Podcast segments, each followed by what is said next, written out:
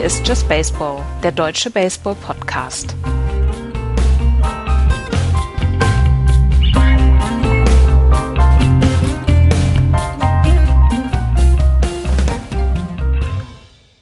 Swarm, liebe Leute. Hallo zu einer neuen Ausgabe von Just Baseball am 13.08.2020. Knapp ein Drittel der Saison ist für manche Teams gespielt. Andere Teams stehen noch am Anfang. Wir bieten einen kleinen Überblick über die Geschichten, die in der letzten Woche so in der MLB und im Baseball passiert sind. Hallo Florian.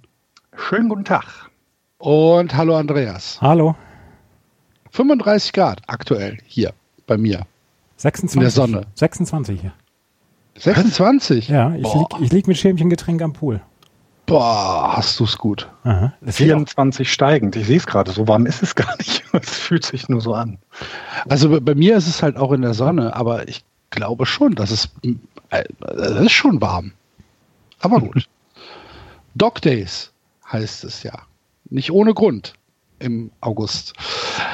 In der MLB sind die Dog Days noch ein paar Tage entfernt, auch wenn Andreas und ich vielleicht jetzt als Fans der Boston Red Sox die ganze Saison als Dog Season betrachten können, wenn das so weitergeht.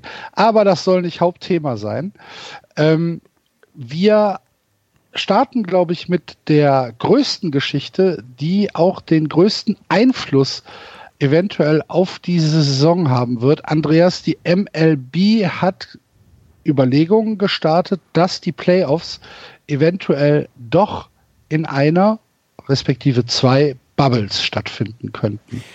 Also die MLB schaut im Moment relativ neidisch zur NBA und zur NHL. Die NHL hat zwei Hubs in Edmonton und Toronto, die NBA hat nur das eine Hub in Orlando. Und bis auf ganz, ganz kleine äh, Fehler klappt da eigentlich alles sehr, sehr gut. Und die MLB hat ja schon mit dem Start der Saison eigentlich alles ja, ist alles schiefgelaufen, was hätte schief gehen können. Die 17 Spieler, die bei den Miami Marlins krank geworden sind, auch wenn sie jetzt die meisten als asymptomatisch dann gekennzeichnet worden sind, ähm, sie haben große Probleme mit der Disziplin, die dort gehalten wird. Wir sprechen gleich noch über Mike Clevenger. Ähm, und die MLB überlegt jetzt, wie können wir das machen? Erstens, Reisen so weit wie möglich zu minimieren und zweitens dann auch so ein bisschen Kontrolle über die Spieler, die dann noch im Wettbewerb sind, zu erhalten. Und jetzt gibt es die Überlegung, ob man eventuell das in einem größeren Hub austrägt. Du kannst es nicht wie in der NBA oder in der NHL, obwohl es da auch schon Probleme gab, du kannst es nicht vier Spiele in einem Stadion hintereinander machen. Du brauchst während der ähm, ersten Runde brauchst du drei Stadien, um das hinzubekommen. Aber es gibt drei, vier Orte in den USA, wo mehrere Stadien sehr nah beieinander sind, wo es zum Beispiel möglich ist, mit Bussen hinzufahren, wo es möglich ist, nicht das Flugzeug nehmen zu müssen über längere Strecken etc. Und da ist im Moment wohl die Überlegung, eine dieser Hubs für die Playoffs dann herzustellen. Es, ist, es wird überlegt, ob es in Kalifornien ist, zum Beispiel Angels, Dodgers, ähm, Giants, Padres, Padres, Padres. genau, Padres, ähm, oder im Großraum Chicago, wo du dann auch noch die Milwaukee Brewers hast. Ähm, du könntest auch im Großraum New York machen, wo du mit Mets und Yankee Stadium, Baltimore, Washington zwei Stadien noch in der Nähe hast. Und das sind im Moment die ersten, ja, die ersten Überlegungen, die dort getätigt werden, um ähm, Playoffs so weit wie möglich zu ja, ermöglichen. Wobei man auch dann sagen muss, wir sind, wir reden dann vom Oktober. Im Oktober kann es in New York zum Beispiel schon äh, relativ ungemütlich sein. Da kann es auch in Chicago relativ ungemütlich sein. Da bieten sich dann halt solche Sachen wie Florida oder Kalifornien an. Ich würde, wenn man mich jetzt fragen würde, wenn du eine Hub herstellen wollen würdest, wo würdest du das machen? Ich würde sagen, wir gehen nach Kalifornien, weil da haben wir große Stadien, da haben wir die, ähm, die Infrastruktur etc. Und das könnte ich mir vorstellen, dass das dann auch so ein Favorit werden könnte. Kalifornien hat aber dann so ein bisschen das Problem, dass die amerikanische Ostküsten Primetime nicht so gut bedient werden kann. Ne? Mhm. Geht natürlich verloren, das ist, glaube ich, auch ein Punkt. Äh, du müsstest halt, ähm, also du müsstest halt irgendwie mittags anfangen, damit es äh, für, den, für den Osten gut ist.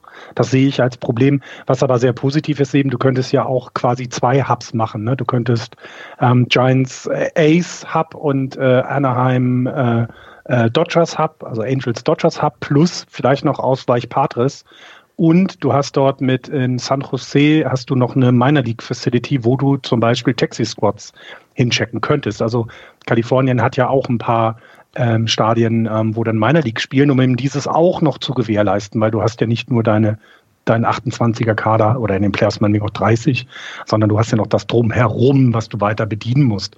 Kalifornien würde mir im Moment am besten und, gefallen. Ja, und die Infrastruktur tatsächlich, Fernsehen, Radio, Presse, darf alles nicht vergessen werden. Ne? Für die genau. müssen halt auch genügend äh, Möglichkeiten der Übertragung zur Verfügung stehen. Äh, das heißt, die Minor League Stadien müssen halt auch die Möglichkeit haben, wenn äh, Playoffs stattfinden und da werden 15 Kameras aufgestellt, dass die 15 Kameras auch ihren Platz finden.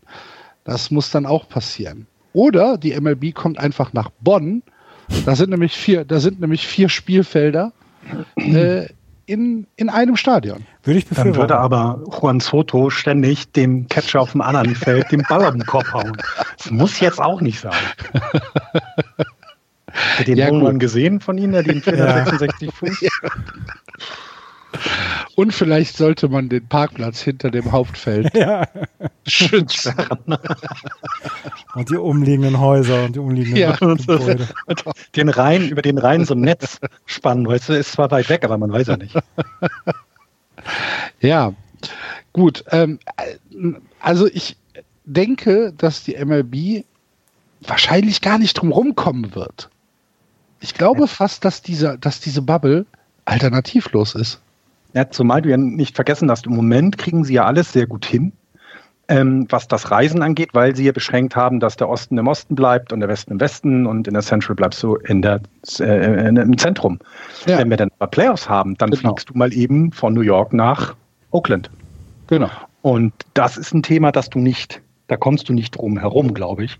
Ähm, denn äh, wir haben ja jetzt mitbekommen, dass die, ähm, die ähm, diese ersten Infektionen, die wir hatten ähm, bei den Marlins, die eben teilweise daher kamen, dass eben äh, Flightbegleitung, äh, Flightbegleitung, Flugbegleitung irgendwie nicht getestet war, dass das also quasi um die Reisegruppe herum etwas war, wo man eben nicht aufgepasst hat. Und solche Dinge passieren dann, wenn du da keine Ahnung, dass 16 Teams, die halt quasi wo acht wahrscheinlich durch die halbe Republik reisen, das ist einfach zu gefährlich. Und deswegen ist die Idee gut. Ähm, es wird auch so kommen gehe ich definitiv von aus. Ähm, du hast äh, Texas könnte man noch nehmen, weil die haben ja mit dem neuen und dem alten Ballpark zwei plus eben, also Houston auch noch ähm, und eben auch dort ein paar Minor League Facilities für Trainingsmöglichkeiten oder ähm, Betting Practice, dass du das quasi verschieben kannst. Das ginge auch noch. Äh, nur ist es in Texas eben, also das Schlimme ist, wir reden denn hier bei Kalifornien und auch Texas ja, ich glaube im Moment über die Hotspots in Amerika derzeit. Ne? Und dann darüber sich jetzt, jetzt Gedanken machen kann man, aber naja, es ist dann Oktober äh, wir wissen nicht, wie denn die Zahlen weiter aussehen, ne? auch in also, Amerika. Gut, wir wissen aber auch nicht, was in zwei Wochen ist. Also, ja, ja, ja, klar. Von daher. Also ich glaube auch, dass es alternativlos ist, vor allen Dingen, weil du diese guten Beispiele hast. Du hast die NHL im Moment, die äh, auch in Kanada, ja, das muss man auch dazu sagen und dieses Sternchen muss man dran machen, aber die im Moment einen super Job machen, dass sie das so hinbekommen. Du hast die NBA, die bis auf ganz, ganz, ganz wenige Ausnahmen im Moment wirklich einen super Job in einer Halle in Orlando hinkriegen. Da brauchst du nur, da brauchst, das ist natürlich ein anderer Sport, da brauchst du nur zwei kleine Sporthallen und fertig ist die Laube. Das ist beim, beim Baseball und beim Ballpark ist es anders. Du hast es jetzt gesehen, zum Beispiel, was die äh, Toronto Blue Jays alles machen mussten, damit ihr, damit ihr Ausweich-Ballpark in Buffalo Major League fähig ist. Und das, das, sind, das sind natürlich Vorbereitungen, die du treffen musst. Aber die, wenn, wenn einer die Ressourcen hat, das hinzustellen, dann ist es die MLB. Und dann musst du mhm. halt zwei oder drei große Hotels haben. Dann musst du den Leuten halt sagen, Leute, wer hier das Gelände verlässt, ohne in irgendeiner Weise äh, Bescheid zu sagen oder ohne in irgendeiner Weise die Tests hinterher zu machen, der fliegt halt raus. Mike Clevenger würde, würde, würde mit dem Arschtritt nach Hause geschickt werden. Aber an, anders wird es wahrscheinlich nicht möglich sein. Aber die guten Beispiele, die du bekommen hast, die würde ich mir tatsächlich auch als Vorbild nehmen jetzt.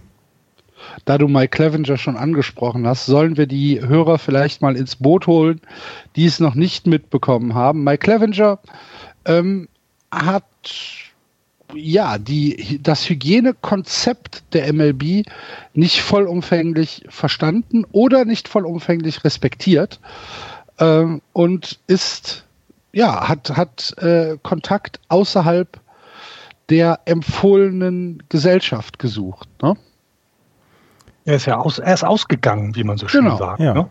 Also er hat sich gedacht, auch Mensch, ne, es dürfen in Amerika ja alle ausgehen, dann mache ich das mal auch. Ne? Also hat so ein bisschen hat, hat sich nicht darüber beschwert, dass er kein Eis essen gehen darf, äh, so wie Markus Gistol das gemacht hat, sondern hat hier dann tatsächlich gesagt, ich gehe jetzt ein Eis essen, weil das machen die anderen auch. Ja.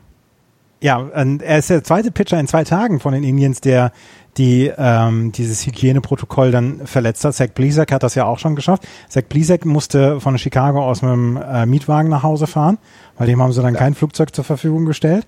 Und äh, Mike Levenger wird jetzt, hat jetzt seinen Start verpasst am Dienstag, hat sich danach gleich wieder wortreich und gestenreich entschuldigt. Aber das sind diese kleinen Sachen. In einer Bubble würde er höchstwahrscheinlich in hohem Bogen fliegen.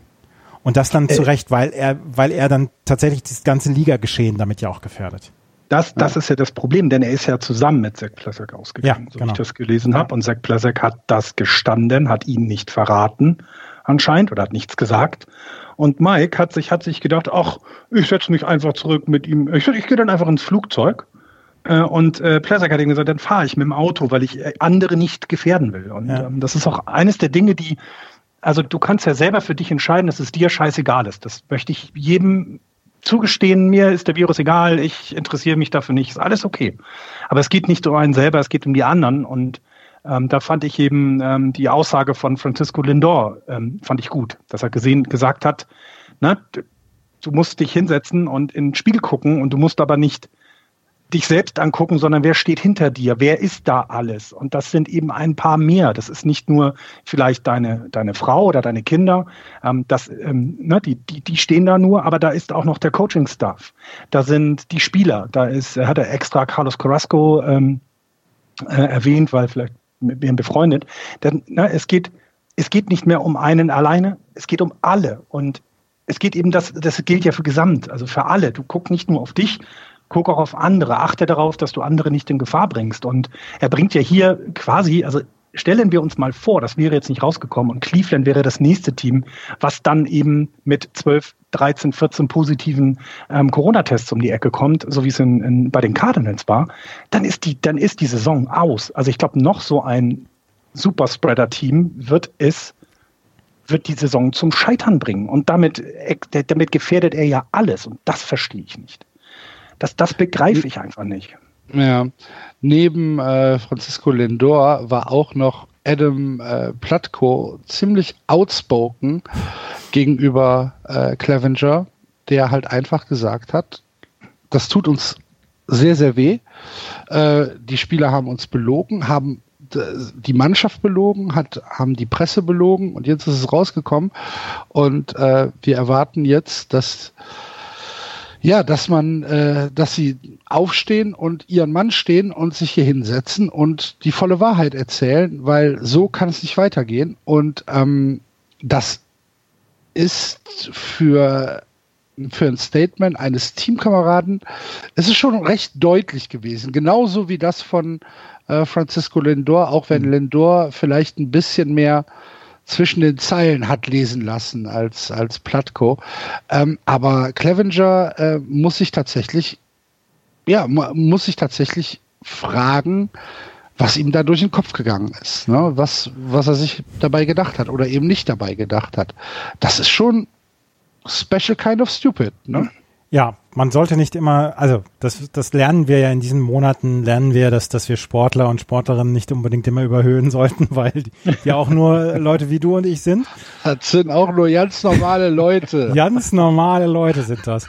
Und ähm, es ist halt, es gibt halt intelligentere Menschen und Leute, die also ihre ihre Grund ihr ihr Freiheitsgrundrecht dann auch so verstehen, dass sie sagen, mein zu meinem Grundrecht gehört dann auch niemand anderen in Gefahr zu bringen. Und es gibt dann Leute, die sagen, Scheiß drauf, Party in Chicago ist nur einmal im Jahr oder so. Also das, das Problem ist dann ja auch, die Cleveland Indians stehen ja durchaus auch vielversprechend noch da. Aber jetzt verlieren sie mal ähm, Plesac, jetzt verlieren sie im Moment Clevenger.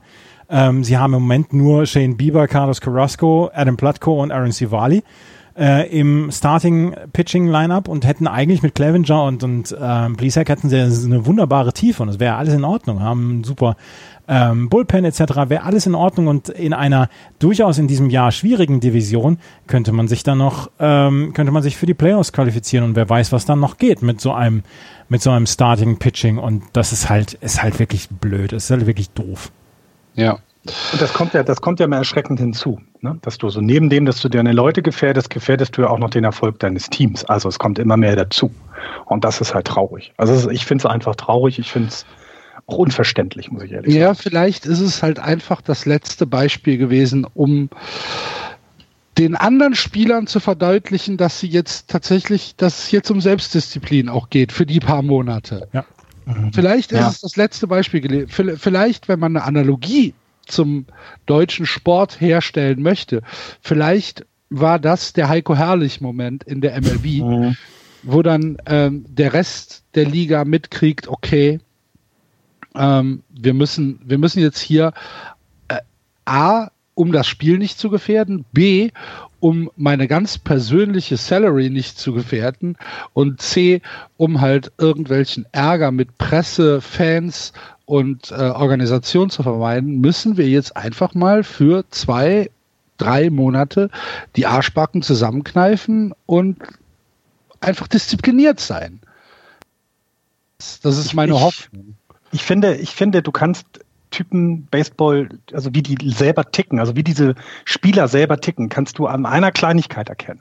Ähm, wenn du eine ähm, Situation hast, also hast einen Hit, das heißt, der, der Batter wirft seinen Schläger weg oder, oder legt ihn nur kurz ab oder er bleibt in der Nähe der Homeplate stehen, dann habe ich jetzt ganz häufig gesehen, dass es dann Spieler gibt, die, wenn sie dann selber auf der Homeplate waren, wenn sie die sicher erreicht haben, sich sofort darum gekümmert haben, dass dieser Schläger aus dem, aus dem Weg kommt, damit der nächste Spieler, der hinter ihm ist, sich nicht verletzt. Ja. Und dann gibt es Spieler, die einfach daran vorbeirennen und sich, und das klingt jetzt bescheuert, sich feiern lassen, dass sie einen Run gebracht haben. Das ist auch in Ordnung. Soll man noch feiern. Aber es gibt die Menschen, die an den nächsten denken und die den Schläger hochnehmen und äh, damit nicht riskieren, dass du dich verletzt.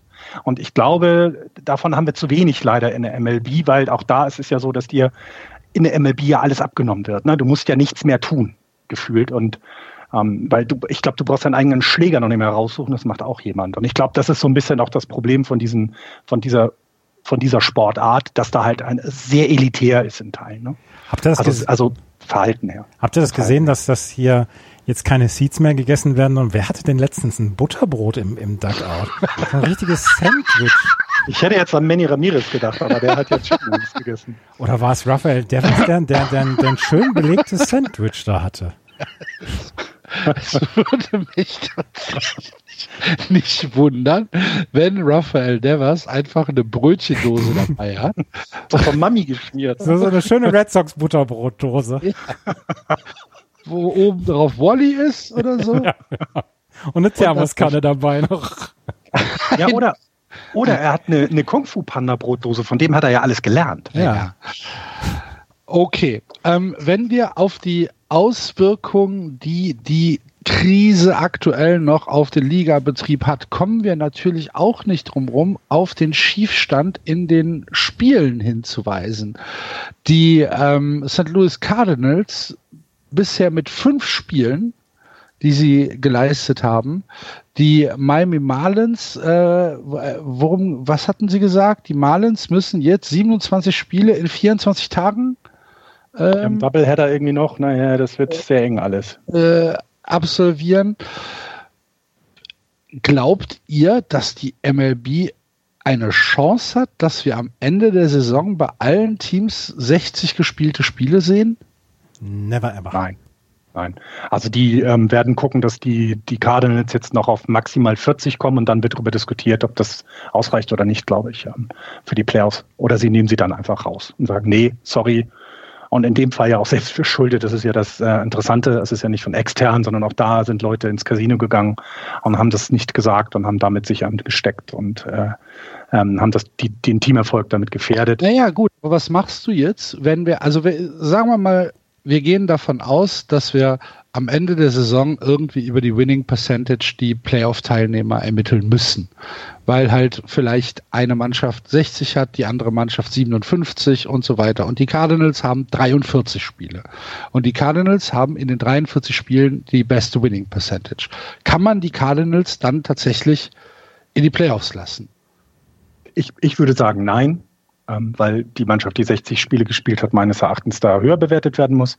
Aber auch da wird die MLB dann einen Weg finden müssen. Also die werden dann darüber diskutieren und zur Not ist es dann eben, kriegen die meinetwegen den ersten Wildcard-Platz dann und nicht den den quasi Playoff-Platz, ne, sondern dann den, der äh, äh die beiden ähm, nee, was sind es dann? Ja, acht kommen weiter. Die, eine der beiden Wildcard-Plätze, die übrig sind, könnte ich mir vorstellen, dass man es vielleicht so löst.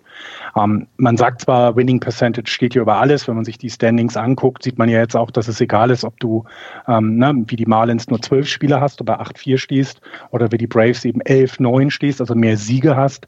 Ähm, es ist wurscht. Der Winning Percentage ist 6,67 bei den Marlins und deswegen sind sie Erster. Und ähm, daher ist das schon etwas, was die MLB sich dann das erste Mal vermutlich auch überlegen muss. Ne? Das wie sie damit umgehen. Und ich würde hoffen, sie kommen nicht direkt in die Playoffs, sondern müssen diese Wildcard-Runde nehmen. Das ist aber auch eine also Kaffeesatzleserei. Ich, ich, könnte mir tatsächlich vorstellen, dass es irgendwie ein, eine Mindestanzahl von Spielen geben muss, um, äh, wie sagt der Amerikaner, eligible zu sein für äh, einen, einen, einen Playoff-Platz. Aber meines Erachtens müsste die MLB das jetzt schon kommunizieren. Es ist bislang noch nicht kommuniziert. Ich habe es gerade nochmal nachgeschaut. Es gibt ja. im Moment keine MLB Tiebreaker Rule für Mannschaften, die keine 60 Spiele spielen. Genau, und das ist mir, das ist meines Erachtens einfach ein Fehler von der MLB. Das muss eigentlich jetzt schon feststehen. Ja. Damit, also weil du, damit die Teams auch tatsächlich irgendwie eine, Sicher eine, eine Planungssicherheit haben und auch damit genau. die, die Teams, die irgendwann äh, bei 55 Spielen sind und noch eine Woche zu spielen und vielleicht ihre letzten fünf Spiele auch noch hinkriegen, damit die halt auch auf die Tabelle gucken können und sagen können, okay, ähm, wir haben zwar keine Ahnung, äh, wir, wir haben zwar normalerweise einen Wildcard-Platz sicher, aber die Cardinals haben 20 Spiele weniger, aber eine bessere Winning Percentage. Wir müssen unsere letzten fünf Spiele noch gewinnen. Mhm. Ne? Nee, auch also, wir haben jetzt zum 31.08. eine Trade-Deadline.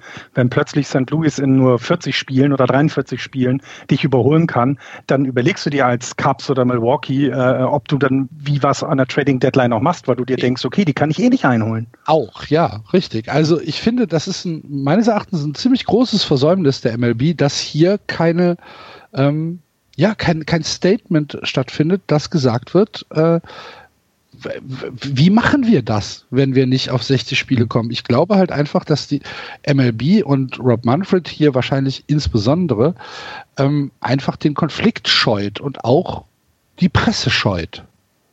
Ja, du brauchst jetzt jemanden, der vorangeht mit Ideen und das scheint er nicht zu sein.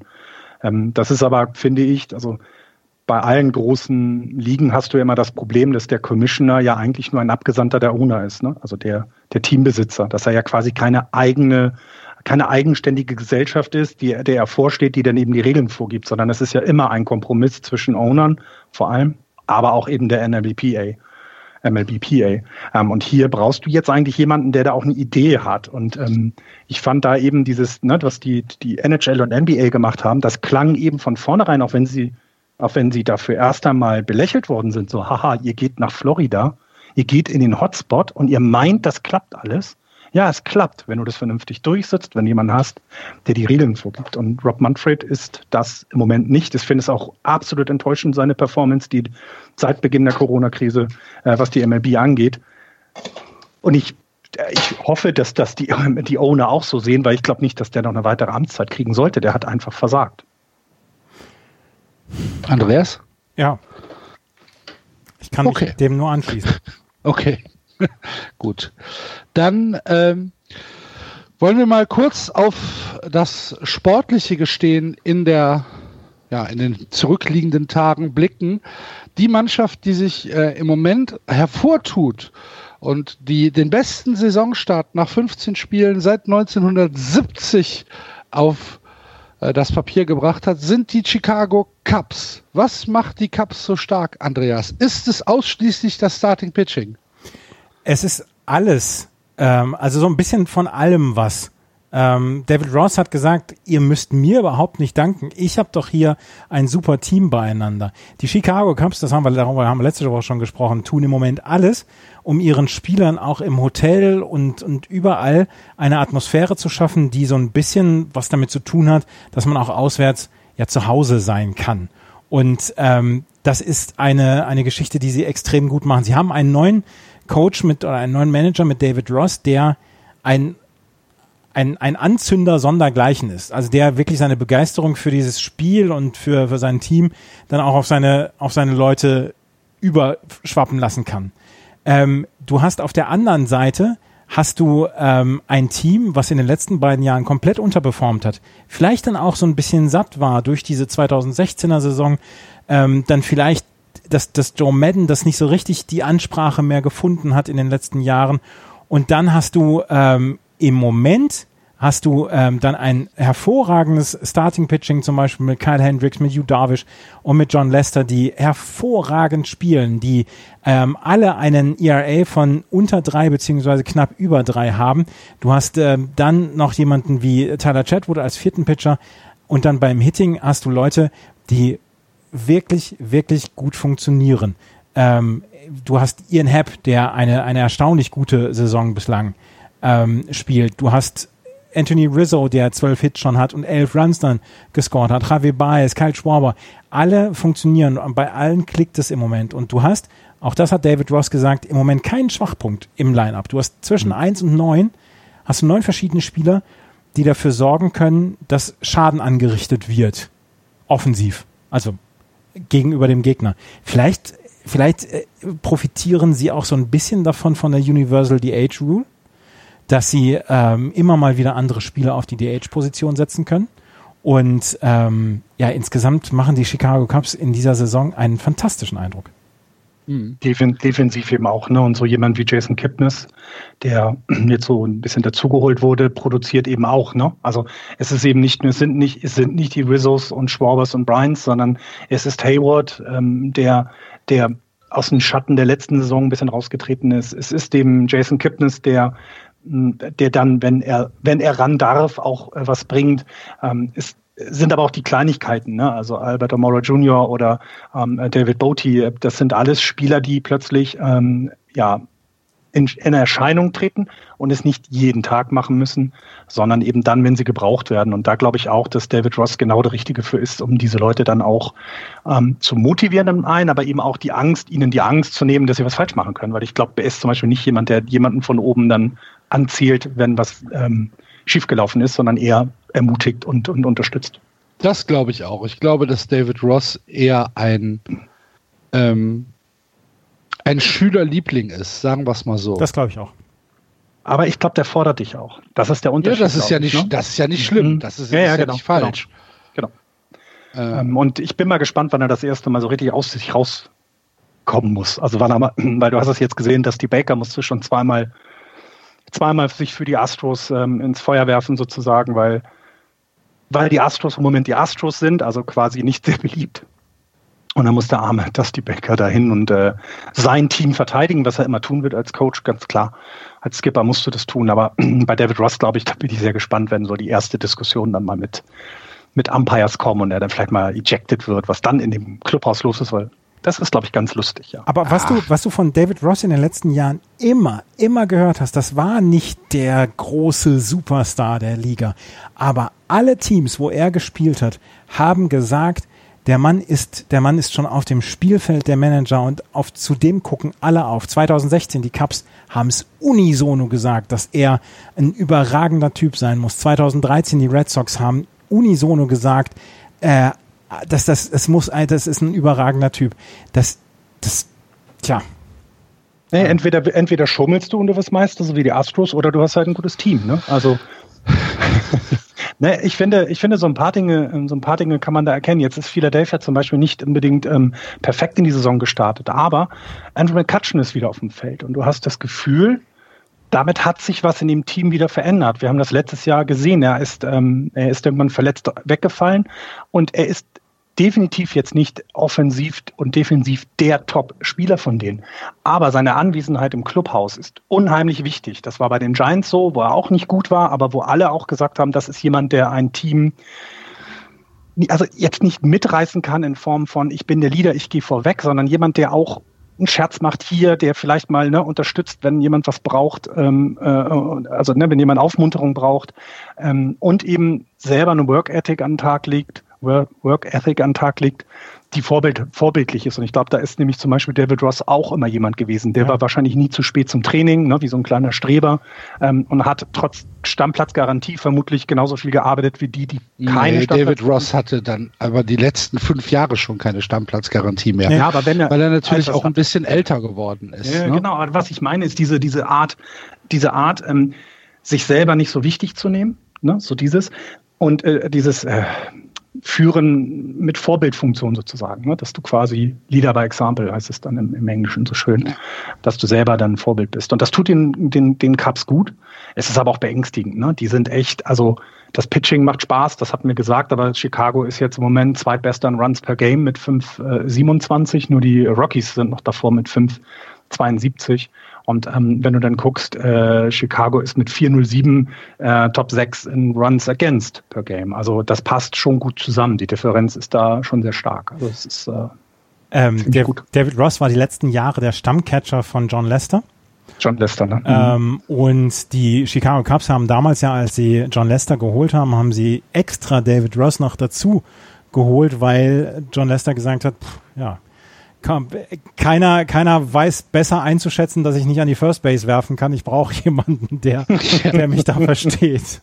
Hat, hat, hat David Ross nicht auch damit angefangen oder war auf jeden Fall relativ früh dran mit den lackierten Fingernägeln? Ja, damit hatte sie auf John Lester Fall. das be besser sehen besser kann. Sehen kann. Ja, John Lester. Ich weiß, dass Buster Poser, die manchmal orangene Fingernägel hatte. Ja, Aber das genau. kann er ja von ihm gelernt haben, ne? Das kann er sich abgeguckt haben. Also, Klar. Ja, ich meine auch. Kann natürlich auch daran liegen, dass ich halt Red Sox mehr geguckt habe als äh, andere Teams, aber bei, bei ihm ist es mir halt so ziemlich als erster aufgefallen, dass er dann immer so neongelbe äh, Aufkleber auf den Fingernägeln hatte. Ich weiß gar nicht, ob er die Fingernägel selbst lackiert hat. Ist ja auch völlig egal. Aber bleiben wir doch noch mal ein bisschen in der National League, denn äh, Florian hat es eben schon angesprochen, der Rand auf die Astros geht weiter, nachdem die MLB unseren Podcast äh, letzte Woche gehört hat und sich entschieden hat, Joe Kelly dann doch nicht acht Spiele, sondern nur fünf Spiele fünf. zu sperren. Ja. Ähm, was, was ich begrüße, weil ich tatsächlich die acht immer noch als für zu hart empfinde. Gerade bei einem, bei einer solchen Persönlichkeit wie Joe Kelly, Das, du meinst, du musst die Umstände... Ja, der hat das bestimmt gar nicht bös gemeint. Lass den Mann okay. in Ruhe. Und okay. äh, wir nennen es speziell. Äh, ja, speziell, speziell, genau. und und ähm, diese Woche gab es dann direkt den nächsten Brawl. Ja, der war aber, ja, ja, also die Astros haben gegen die Ace gespielt. Mhm. Du warst eben bei der National League äh, ja, ist in der American League, aber ja, dieses Jahr ist eh alles egal. Ja. Ähm, und außerdem waren die Astros mal in der National League. Genau. Äh, die jüngeren Hörer, äh, älteren Hörer werden sich erinnern. Nein, und ähm, es äh, gab, ähm, also äh, äh, Francisco Loriano wollte ich jetzt sagen, ich weiß seinen Vornamen gerade nicht, Ramon, aber Loriano von den Ace. Ramon, Ramon.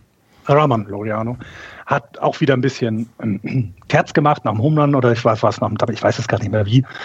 Und dann gab es ein wenig Taunting äh, vor allem, so wie ich es mitbekommen habe von ihm, klar, er hat dann was Richtung Bank der Astros ähm, ähm, gerufen, aber es gab sehr harte oder, oder, oder eine sehr laute, harte Reaktion zurück, äh, vor allem vom äh, Betting Coach war es, glaube ich, ne? Sintra ist, glaube ich, der Betting Coach der Hitting. Coach.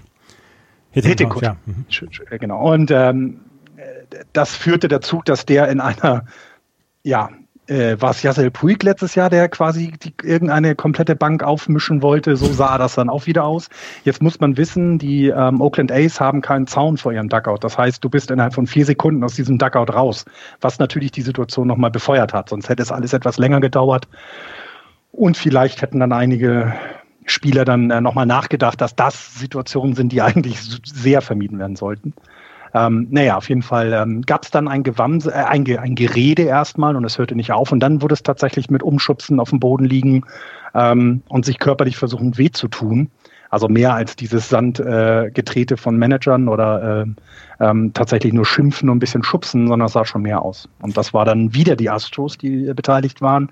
Wie denn hinterher sich herausgestellt hat, hat der ähm, Hitting Coach dann auch Beleidigungen an den Tag gebracht, äh, die nicht, äh, die, die die MLB dazu veranlasst haben, ihn für 20 Spiele zu sperren. Ich möchte, ich möchte Spox.com zitieren.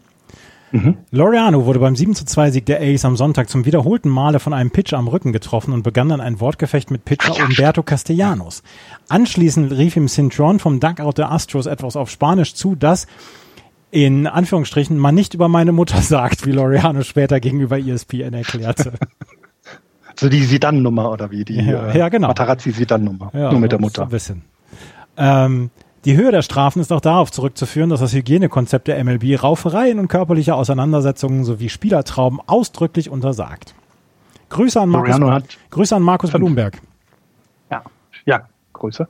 Fünf Spiele hat, glaube ich, Loriano nur bekommen, ne? Achso, da haben sie da jetzt gegen, ich glaube, das ist mit Kelly verwechselt. Er hat ja auch eine Sperre bekommen. Logischerweise, er hat das ja veranlasst. Ja.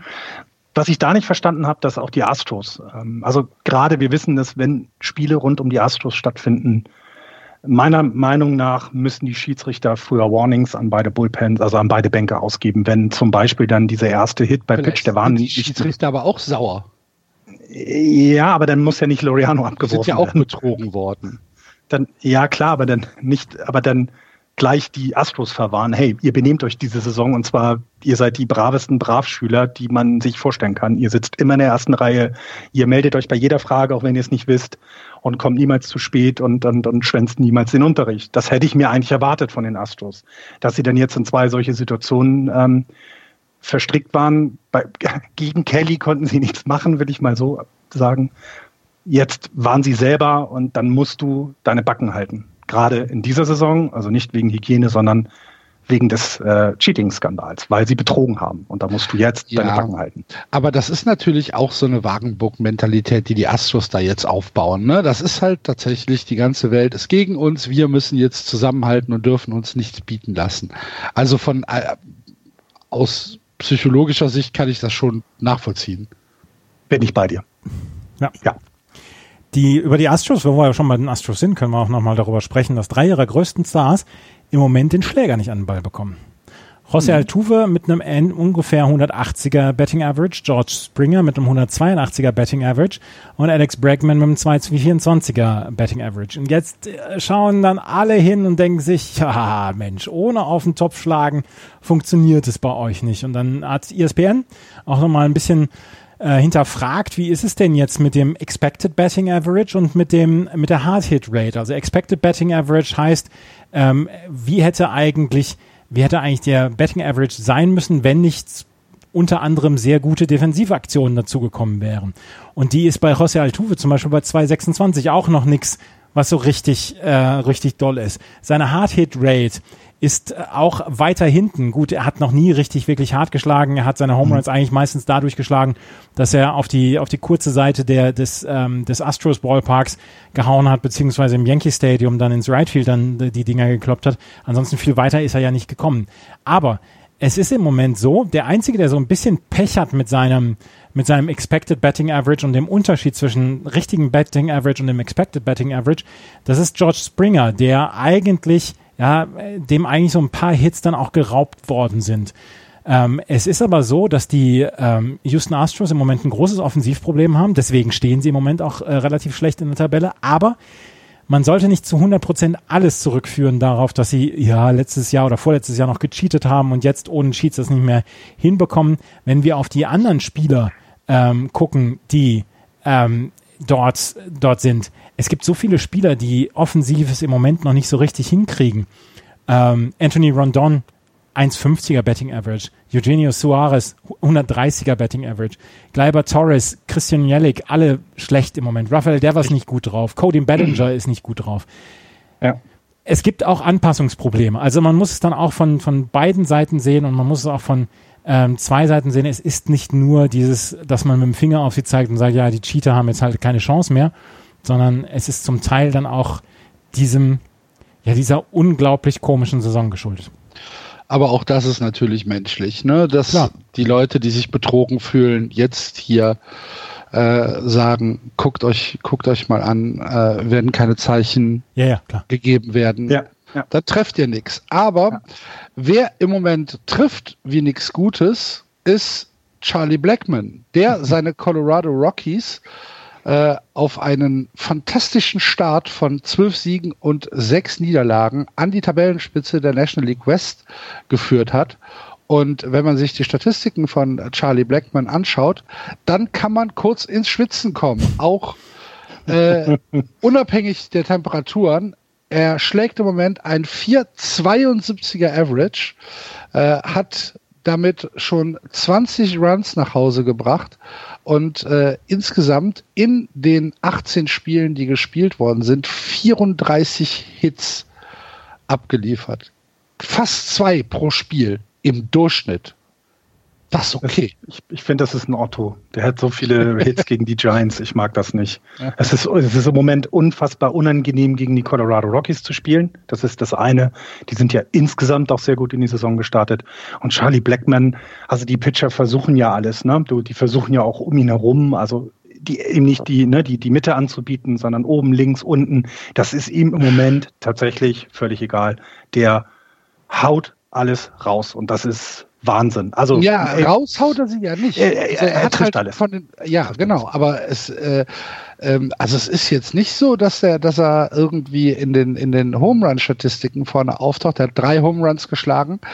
Ähm, das sind das sind schon größtenteils Singles und Doubles, die er da äh, die er da macht aber auch immer wichtig in der Regel. Ne? Also das ist tatsächlich, äh, wenn ein Hit gebraucht wird, dann ist er auch da und, und dann auch äh, kontinuierlich, also was der Average ja dann auch zeigt.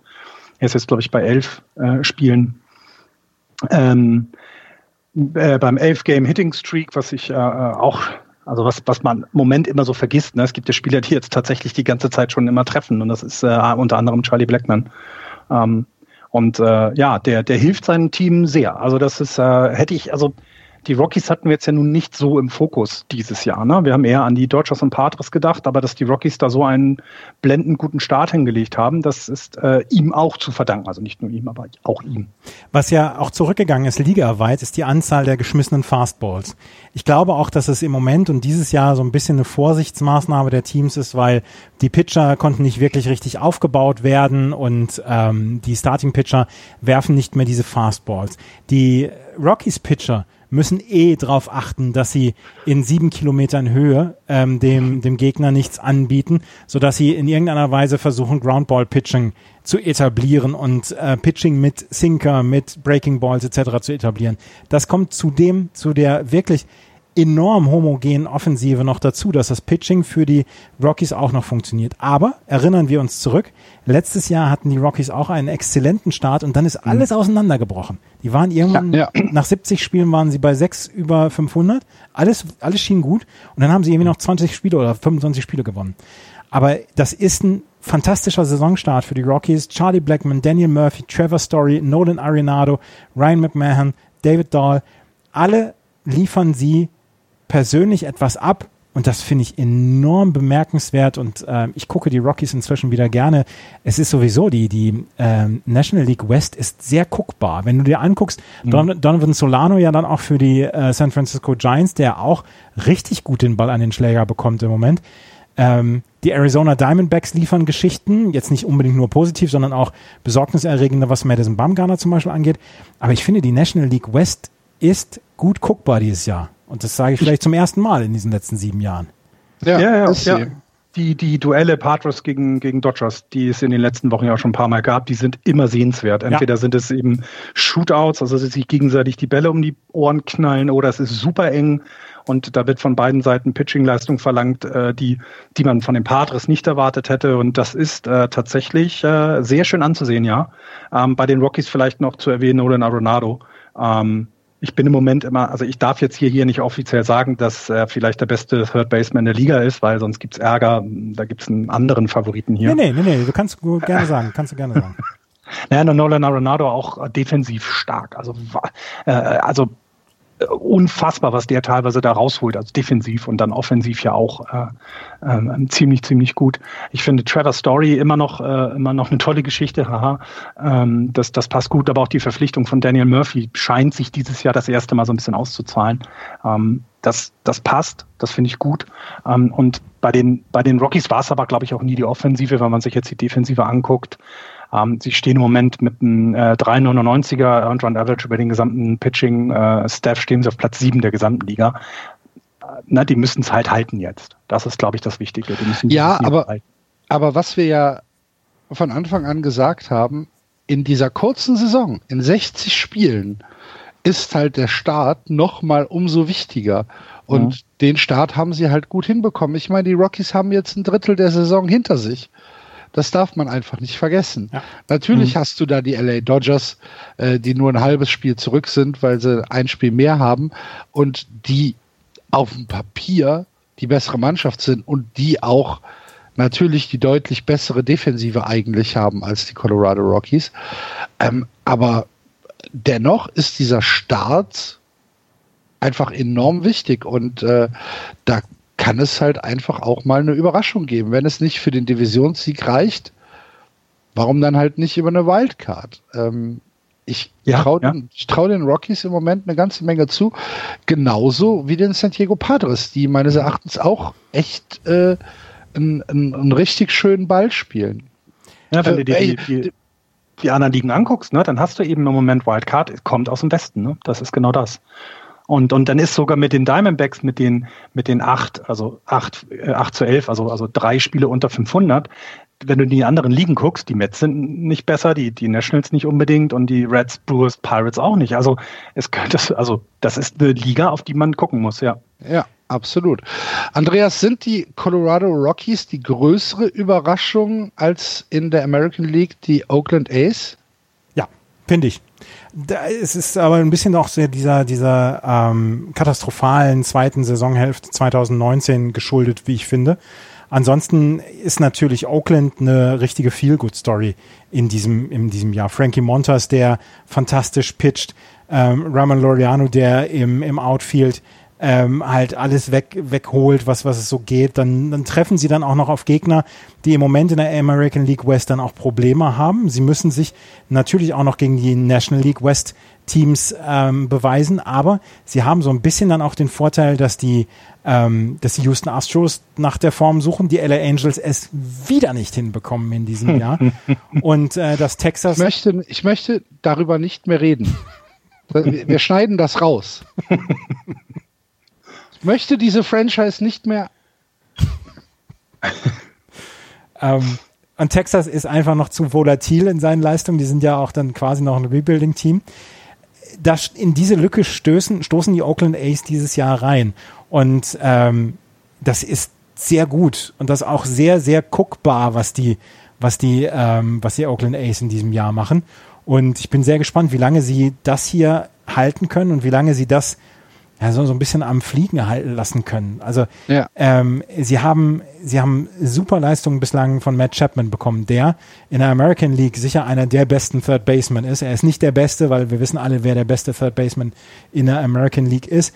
Ähm, ich habe Ramon Laureano erwähnt. Sie haben äh, Matt Olson auf der First Base. Sie haben Robbie Grossman im Left Field. Und dann haben sie im Pitching halt Frankie Montas, der bislang in vier Starts einen 1,57er ERA hingelegt hat. Chris Bassett, ein 2,42er ERA.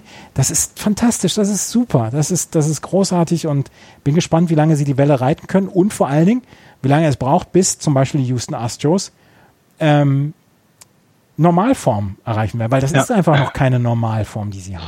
Aber ist denn hier nicht auch genau das Gleiche zu sagen wie bei den Colorado Rockies, dass so eine kurze Saison halt einfach völlig andere Auswirkungen ja. haben kann, weil halt, ja, ich meine, auch hier sind jetzt, äh, ist jetzt für die, für die Oakland Athletics ist ein Drittel der Saison um und ähm, wir haben es ja schon in der Vergangenheit äh, erlebt, dass die Athletics auch mal ein Team sind, was gerne einbricht, aber halt vielleicht nicht nach 60 Spielen. Mhm. Und ja. vielleicht auch die Astros gar nicht in 60 Spielen auf Betriebstemperatur kommen. Na, also weil, weil da Kann auch ja auch, ja, ja. Na, da, da, das muss man ja auch von der anderen Seite sehen. Das sehe ich eben auch. Und vielleicht ist es eben auch da wichtig, ne, wie schlägst du dich innerhalb der Division? Ja, also was sind deine äh, Statistiken gegen die eigenen Teams? Denn das wird natürlich am Ende entscheiden, ob du in die Playoffs kommst oder nicht, weil du schon eben Platz zwei in deiner Liga dazu ausreicht. Und wenn wir uns das jetzt mal angucken, äh, wie die, ähm, wie die Ace äh, da stehen, dann ist es eben so, dass sie Erster sind und wer soll denn noch kommen? Also traut ihr den Los Angeles Angels jetzt einen Run von, keine Ahnung, die müssten jetzt ja schon acht Spiele in Folge gewinnen, damit sie sich ein bisschen ranziehen.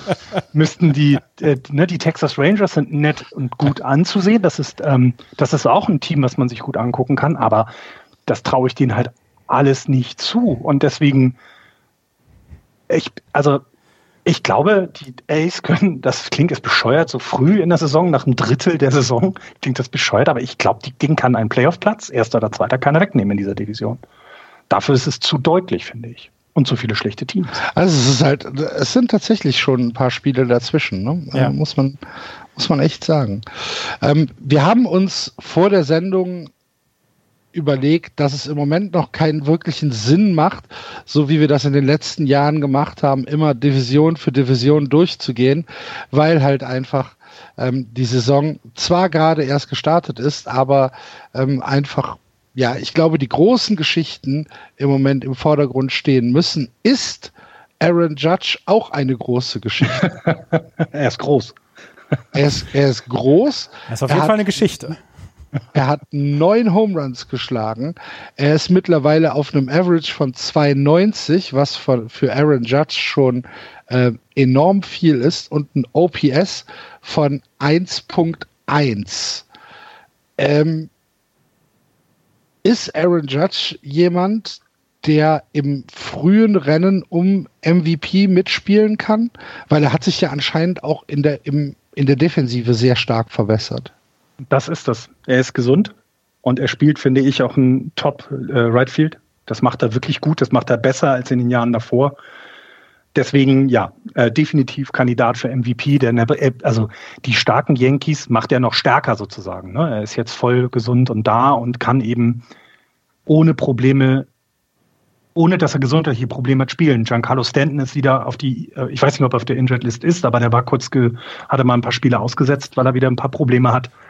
Aber bei Judge sieht man es nicht. Und ja, definitiv, das ist schon, äh, das ist schon beeindruckend, was der junge Kerl da macht. Also neun Home Runs und auch dann immer die Art. Ich finde, bei ihm ist es, sein, es merkt man an seinem Betting Average, wenn er dann trifft, ist das Ding halt auch echt raus. Er hat, er hat 18 Hits, neun davon Home Runs. Er hat aber äh, auch 18 Strikeouts. Ja, ja klar. Ja, Wenn er trifft, aber, haut er ihn raus. Aber trotzdem, also 290 ist ja jetzt schon gar nicht mehr so schlecht. Nee, sagt das. Ne, er hatte auch mal 230 irgendwann letztes Jahr. Von mir wird er kein MVP-Vote bekommen.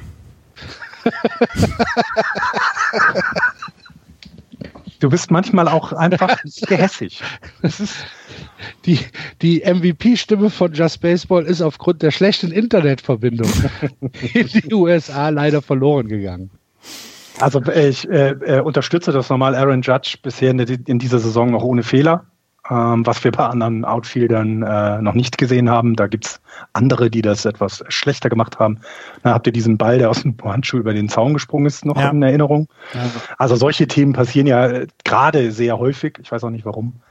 Ähm, aber äh, ja, also für mich auf jeden Fall MVP der American League, weil also so gut Mike Trout auch wieder in die Saison gestartet ist, du musst wahrscheinlich auch mal anderen den Award geben, auch wenn du weißt, dass er der beste Spieler ist, musst du vielleicht mal sagen, okay, Mike, wir wissen das alle, so also wie damals Carl Malone den MVP Award bekommen hat, obwohl alle wussten, dass Michael Jordan besser ist. Aber es ist doch in Ordnung, denn Carl Malone hat eine fantastische Saison gespielt, die man absolut loben und auch äh, äh prämieren kann ne, wo man Awards für vergeben kann. Und so sehe ich das hier auch.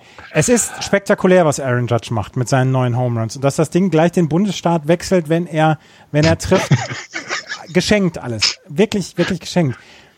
Aber ich, ich erfreue mich in dieser Saison einfach sehr an den, äh, an den Allroundern, an den Spielern, die alles gut beherrschen. Ich erfreue mich dieses Jahr wieder an Mike Trout, der, der ein tolles Centerfield spielt ich, ähm, ich erfreue mich dieses Jahr sehr an äh, Fernando Tatis Jr., der, der lebenden Fackel, die da ja. rumläuft bei den San Diego Padres.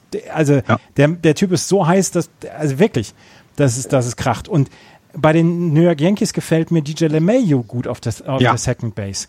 Der schön, zudem schön, auch noch, Lob, ja. Der zudem mhm. auch noch offensiv eine ganze Menge ähm, reißt im Moment. Daran erfreue ich mich und dieses, dieses Tumbe aus dem Stadion geballert. ich raste hier gleich aus. Nein, aber ich, ich, man kann das halt erwähnen, aber ich glaube bei Judge ist eben auch, dass, dass, also, ne, dass diese Marke eine andere ist als jetzt bei LeMayo oder, oder bei ähm, dann anderen, weil auch in der American League gibt es, finde ich, Spieler, die sich im Moment herausstellen. Hier äh, Ramirez von den Indians zum Beispiel ja. spielt auch top. Das muss man, muss man sagen, der auch eben auf der schwierigen Position von Third Base äh, jetzt gerade wieder einen Double Player hatte, wo er auf die äh, dritte Base halt quasi das Force Out hat und dann eine Fackel an die Eins haut. Und ich glaube, er hat den Ball sogar off-balance angenommen. Das heißt, er war noch nicht mal sauber in der Bewegung.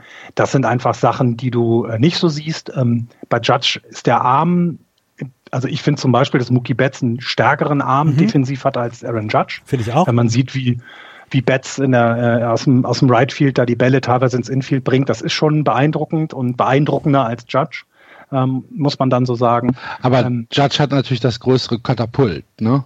Klar, klar. Aber es ist, äh, ja genau, aber, das, aber, äh, aber bei Mookie Betts ist es einfach noch besser tatsächlich.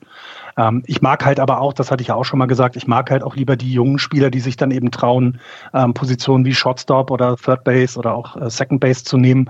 Ähm, äh, Catcher sowieso, weil ich finde, damit du Catcher in der Major League wirst, musst du ordentlich einen an der Klatsche haben oder dieses Spiel so abartig lieben wie kein anderer.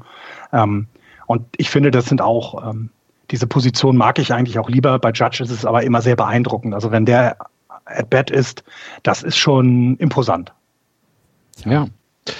Darf ich eine Statistik der Boston Red Sox hier einbringen, die ich heute gelesen habe und die mich, ähm, die, die ich herausragend fand. Was kommt denn jetzt? Es gibt keine herausragenden Statistik in dieser Doch, von Red eine, die mich tatsächlich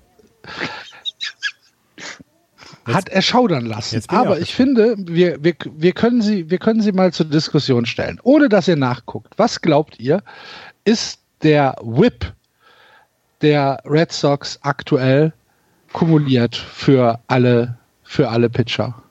1,8 über 2. 1,8. Na, ganz, bleibt mal realistisch. Ein, ein, ein realistischer Whip. Na gut, dann ist 1,8. 1,55. 1,55 ist schon verdammt viel. 1,55. Jetzt mal, jetzt mal ehrlich. Walks and Hits per Inning pitched heißt Whip. Das bedeutet, in jedem Inning, in jedem Inning, das die Red Sox spielen, ist mindestens ein Runner Mindestens. es gibt keine, es gibt statistisch keine Clean Innings. So. Und, und wenn man das jetzt, und wenn man das jetzt in die Praxis umrechnet, sind 1,55 pro Inning. Das zu viel. Ich bin, ich bin original fassungslos. Ich habe das, das gelesen und ja, das ist halt, das ist der schlechteste Wert in der MLB. Ja, lass die uns Pittsburgh Pirates bringen. haben ein 1-3er. Genau, lass uns das mal in Ver Verhältnisse bringen, damit die Hörer auch abgeholt sind. Nehmen wir mal die Top-Teams. Wir nehmen St. Louis raus, die hatten nur fünf Spiele, aber wenn wir die Indians nehmen mit auch 19 Spielen, Red Sox bei 18, dann haben die Indians den besten Whip mit 0,988, also unter 1. Wer hat 0,98? Ähm, die äh, Indians. Ja. Ja. Cleveland Indians. Ja. Äh, League Average ist 1,2 oder knapp 1,3. Und das, das heißt, die Red Sox sind viele, viele Punkte vom League Average entfernt. Also das ist dann schon krass. Ja. Ja, ja und die Pirates eben mit nur drei Siegen haben ein 1,48. Es heißt ja auch, es heißt ja auch, 1,55 heißt ja auch, es sind in mehr Innings zwei Leute auf Base in einem ja. Inning als nur einer. Ja, ja genau. Das ist nicht zu fassen. Ja, stimmt. aber wenn man sich Boston-Spiele anguckt, dann jetzt es verstehe ich die Statistik. Nein, das ist, also Boston Red Sox-Spiele anzugucken, ist im Moment wirklich nicht vergnügungssteuerpflichtig. Das, das stimmt das. Ähm, das für den neutralen Fan kann ich mir das sogar gut vorstellen, weil halt einfach immer Spektakel geboten wird. Und Ruffle Devers auf, auf ich gucke mir wirklich gerne Ruffle Devers auf der 3 an, das muss man sagen. Der, der, der macht wirklich Spaß. Ja, aber das ist halt so, ne, als Red Sox-Fans kann ich, Fan kann ich dich voll verstehen. Ne? Das, ist, das ist einfach gerade nicht schön, aber es gibt auch da Dinge, die man sich sehr gut angucken kann. Letzte Nacht den Home Run, ich bin aufgewacht, ich bin kurz vor vier bin ich aufgewacht Hab aufs Handy geguckt, hab gedacht, ah, jetzt guckst du mal, weil ich nicht sofort einschlafen konnte. Hab den, hab den Grand Slam von JD Martinez gesehen.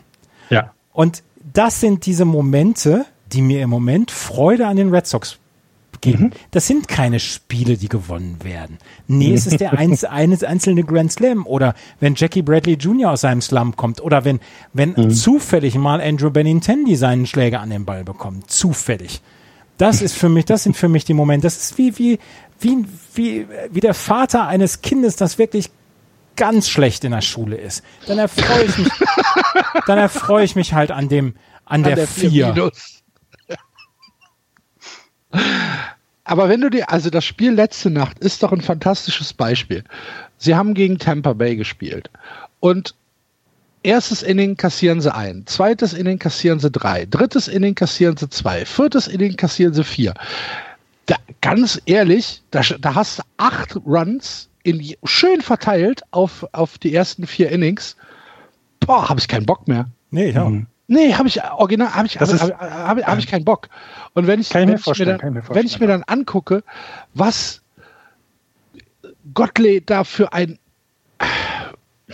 für einen Krampf pitcht, boah, Also das ist ist ja- schon hart. Ja, das ist ja vor allem, Zach Godley hat beim letzten Mal einen guten Start hingelegt, hat vier oder fünf Ja. äh, Innings gehabt und man denkt sich, Mensch, vielleicht, ne?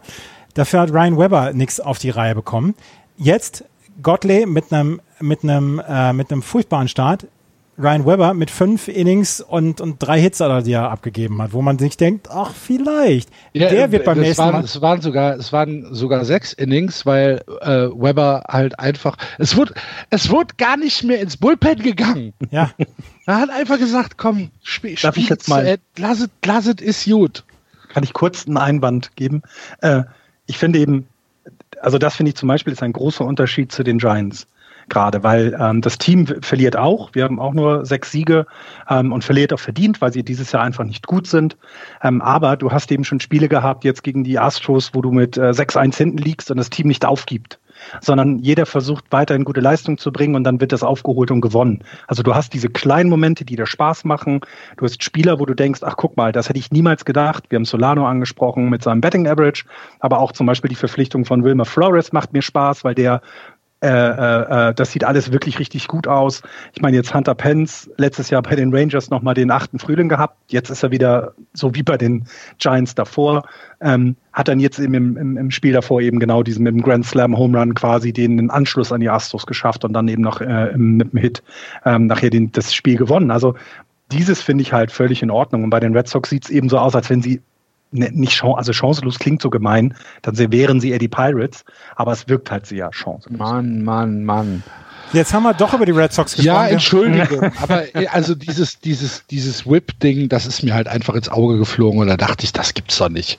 Was ist das denn für eine Statistik? Das habe ich ja noch nie gesehen. Wir sollten, wir Ich sollten, glaube, ich glaube, ich habe in der MLB noch nie eine- Whip-Statistik über 1,5 gesehen. Noch nie. jedenfalls nicht nach 20 Spielen. Ihr, ey, Lass uns über die schönen sollen Geschichten. wir auf dieser, auf dieser wunderschönen, fröhlichen Note die Sendung für heute beenden? Nee, wir haben noch ein paar, wir haben noch ein paar schöne ähm, Geschichten zu schöne. erzählen. Die Toronto Blue Jays hatten vorgestern ihren Home Opener. Haben Ja, sich, haben sich Buffalo. gedacht, in Buffalo, genau, haben sich gedacht, Mensch, jetzt wo wir endlich mal zu Hause spielen können, können wir auch mal Extra Innings gegen Miami zweimal hintereinander machen. Zwei, zwei herausragend spektakuläre Spiele Ja. Ähm, zwischen den beiden. Das eine Spiel, äh, da muss ich jetzt noch mal gerade nachgucken. Ähm, sie haben jetzt im zweiten Spiel haben sie sieben Home Runs geschlagen und gegen die Miami Marlins verloren. Und ähm, vor ähm, Mittwoch gab es in der Geschichte des Baseballs 107 Spiele, in denen ein, ein Team äh, sieben Home Runs geschlagen hat. Und äh, die Bilanz war 104 zu 3. Das war das vierte Mal, dass ein Team sieben Home Runs geschlagen hat und das Spiel noch verloren hat. Ah. Und die Äh, Blue Jays, weißt, du denn, also hm? die, äh, die Blue Jays sind das erste Team, das sieben Home Runs schlägt und mit mehr als drei Runs verliert. Es ist Äh, tatsächlich jedes Jahr gibt es irgendeine Statistik, die noch nie passiert ist im Baseball. Unglaublich. weißt du denn, äh, wann das letzte MLB-Spiel oder, oder also Professional Baseball-Spiel, sagen wir so mal, in äh, Buffalo stattgefunden hat? Nein. 1885 von den Buffalo Bisons. Also Ähm. Buffalo Bisons hätte ich gewusst, aber 1885 wusste ich nicht. Ja, und das ist halt auch wieder etwas. Dieser Sport ist einfach schon sehr alt. Ja. Und, und ne, weil ich, ich so dachte, oh Mensch, das müsste doch jetzt das allererste Mal sein, dass in Buffalo MLB, also professionell nicht meiner League, sondern äh, Major League Baseball gespielt wurde. Nein, ist es natürlich nicht. Ähm, äh, aber wir werden ja auch dieses Jahr äh, kein MLB-Spiel in Iowa sehen. Ja, ja Nein, genau. das ist richtig. Das hat mir letzte Woche vergessen anzusprechen. Ist Ja. uns nach der Sendung eingefallen. Wie so traurig wir alle vieles. Das Field of Dream Game, äh, um das nochmal für die Leute oder für die Hörer zu rekapitulieren, das Field of Dream Game, was eigentlich dieses Jahr stattfinden sollte, also den Film Field of Dreams haben wir, haben wir hier besprochen im, im Podcast vor ein paar Monaten während des Lockdowns und es sollte dieses Jahr geben, es sollte nach, äh, nachgespielt werden quasi dieses Jahr und es wird nicht stattfinden, kann nicht stattfinden und ähm, es gibt viele Dinge, die ich dem Coronavirus wirklich übel nehme. Aber das, Das gehört zu den Dingen, die ich sehr übel nehme. ja. Aber es soll 2021 stattfinden, oder? Ja. Ja. Ja, die, die Dodgers kriegen ja auch das All-Star-Game übernächstes Jahr Ja, dann. genau. Das hätte ja dieses Jahr im neu umgestalteten Dodgers Park äh, stattgefunden, im Ballpark. Äh, nächstes Jahr ist schon vergeben, ich weiß gar nicht wohin und deswegen werden sie das dann das Jahr drauf haben. Das geht halt nicht. Es gibt ja ähm, selbst, also äh, Hall of Fame äh, wird eben nicht in so einem Umfang stattfinden wie sonst. Äh, und ich glaube, wird Derek Jeter dieses Jahr nicht gewählt? Ne, wer wird gewählt? Ich weiß es gar nicht. Derek Jeter, ja. Ja, ne, das heißt, auch da kommt jemand in die Hall of Fame, wo du wieder Ist das schon fünf Jahre her? Ja. Das ist Wahnsinn, ne? Äh, da wäre wieder jemand, wo du glaubst, also wo ich glaube, dass er äh, mit, mit 100 Prozent äh, reingewählt werden würde, weil ich finde wenig, was gegen ihn, also was, da, was dagegen sprechen würde, ihn nicht zu wählen. Ähm, solche Dinge sind natürlich. Ähm, und wir müssen jetzt einfach weiter die Daumen drücken, dass ich jeden Tag alle Spiele sehen kann. Weil, also, es macht einfach unheimlich Spaß, dieses Spiel zu sehen. Und es sind viele Spiele dabei, die, die, die eben so sind, wie sie sind. Ne? Dann hast du mal so ein, ich lese es jetzt hier gerade, tut mir leid, 8-2 der Race gegen die Red Sox. Aber in diesem Spiel passieren auch immer Dinge, die toll sind anzusehen. Und ähm, der Sport ist einfach das, der beste Sport der Welt. Und es wäre schade, wenn jetzt Corona den auch noch wegnimmt. Das wäre echt doof. Derek Jeter, der ein einziges Spiel in seiner Karriere, in seiner Karriere gespielt hat, in der es für sein Team, die New York Yankees, nicht um die Playoffs ging. Ein einziges Spiel. Ein einziges Spiel.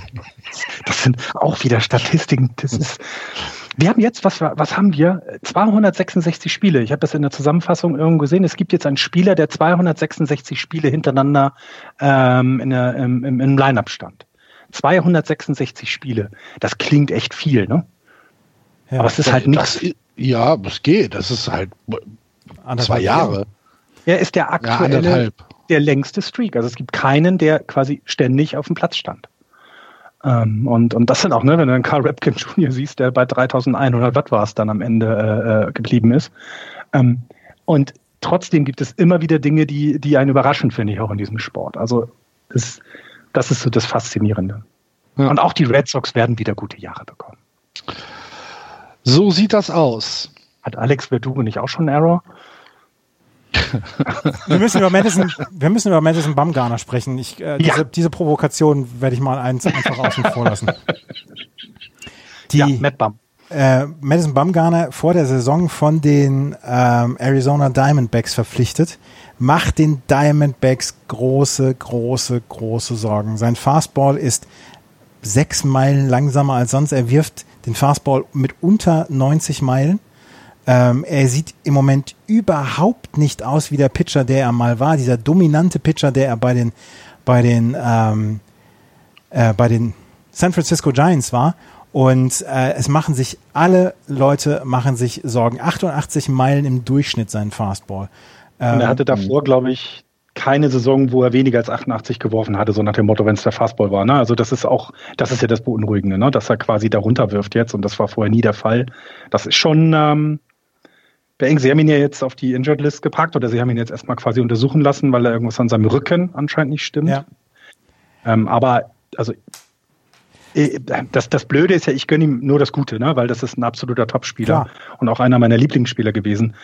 Aber Fahin Saidi hat alles richtig gemacht und ihn nicht verpflichtet. Und dafür gab es echt auf den Backen hier, ne? dass sie ihm keinen ähm, Vertrag angeboten haben. Das wurde, das, das wurde hier ihm vorgeworfen, quasi so nach Motto, die, alt, äh, die alten Recken müssen doch. Nee, eben nicht. weil es gab dann eben eventuell gesundheitliche Probleme nach seinem Sturz da äh, mit dem Crossbike oder mit dem Quad war es, glaube ich, wo er sich ja die Schulter verletzt hatte. Und seitdem ist er ja quasi nicht wieder vernünftig zurückgekommen. Und das ist jetzt für Arizona ein Problem, ja. Er kriegt dieses Jahr, kriegt er 6 Millionen Dollar, nächstes Jahr 19, danach die beiden Jahre 23 Millionen Dollar und dann 2024 nochmal äh, 14 Millionen Dollar. Er ist noch nicht so alt.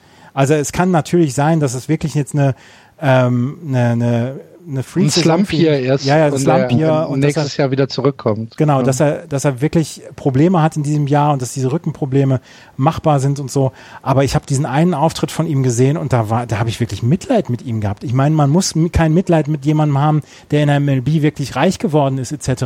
Aber ich mag sowas da nicht sehen. Er ist ein absoluter Held und ähm, wie er 2014 die die äh, die Giants quasi alleine zu diesem, zu diesem World Series Sieg geführt hat. Das ist nach wie vor, ist das eine der beeindruckendsten Solo-Leistungen eines Pitchers, wie ich finde. Und das dann zu sehen, das hat mir dann, das fand ich dann schon schade. Aber ja, wie gesagt, guckst, es, ja. Äh, in den, in den 17.1 Inning pitched hat er sieben Walks, sieben Home Runs abgegeben, ja. 20 Hits, gerade mal 13 Strikeouts. Er war nie der Strikeout-Pitcher, das muss man dazu sagen. Aber zum Beispiel sein Whip, und das ist über 1,5. Ja.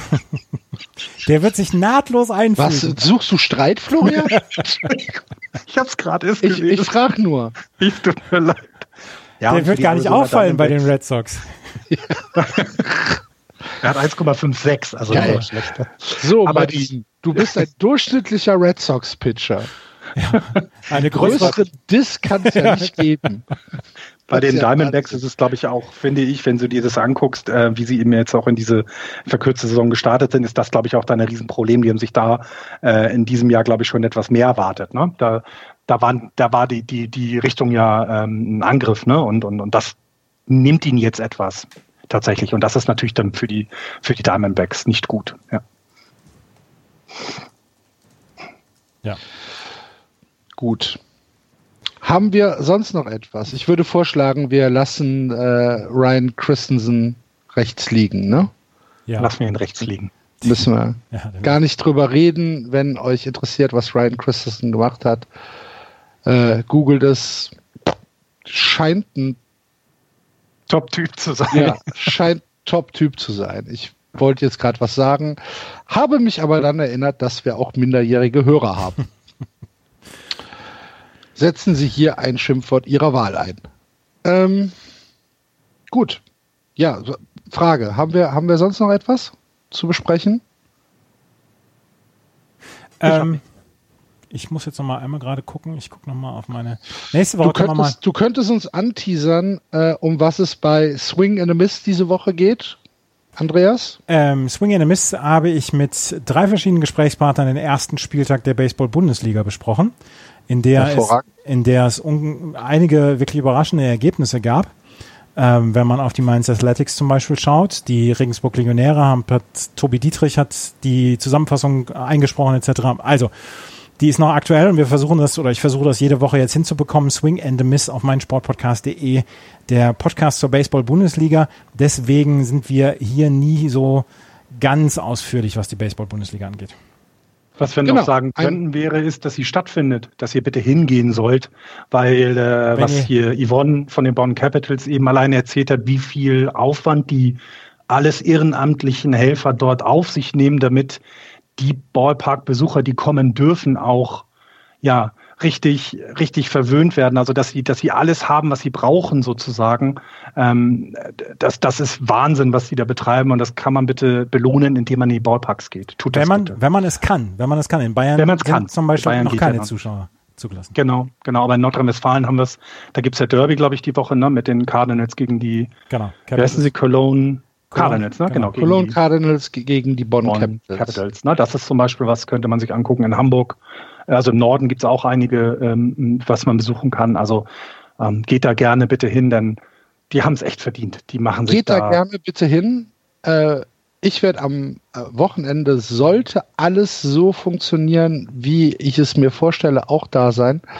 Ähm, verhaltet euch aber anständig. Ja.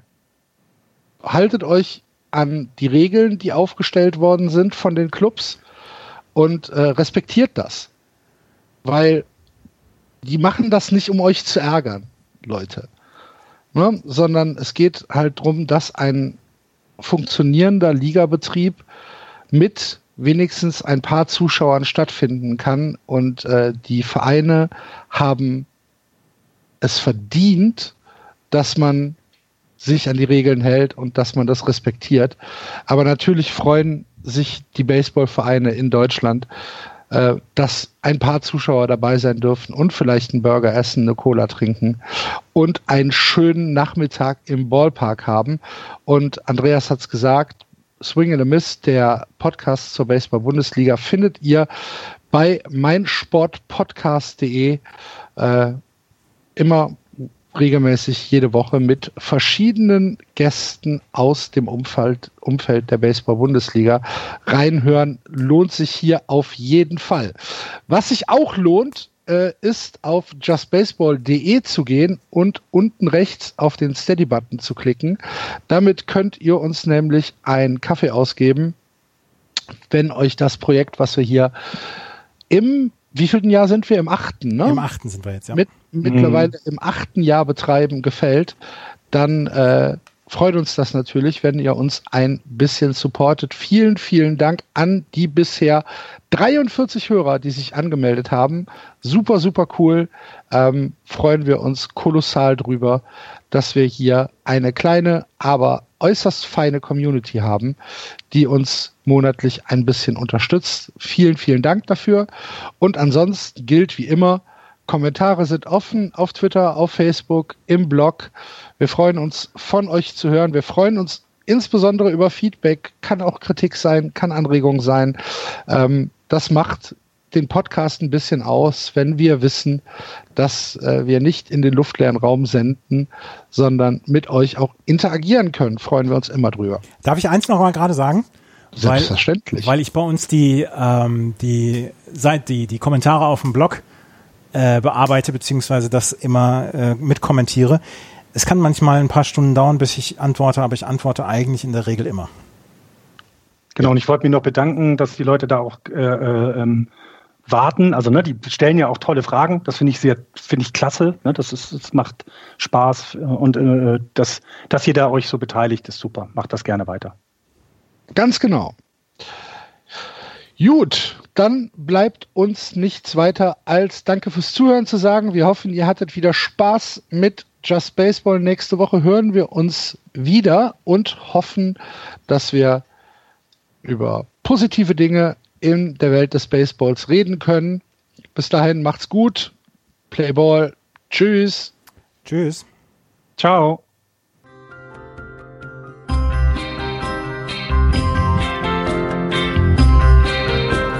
Das war Just Baseball. Ihr findet uns auf justbaseball.de, bei Facebook, bei Twitter und natürlich bei iTunes.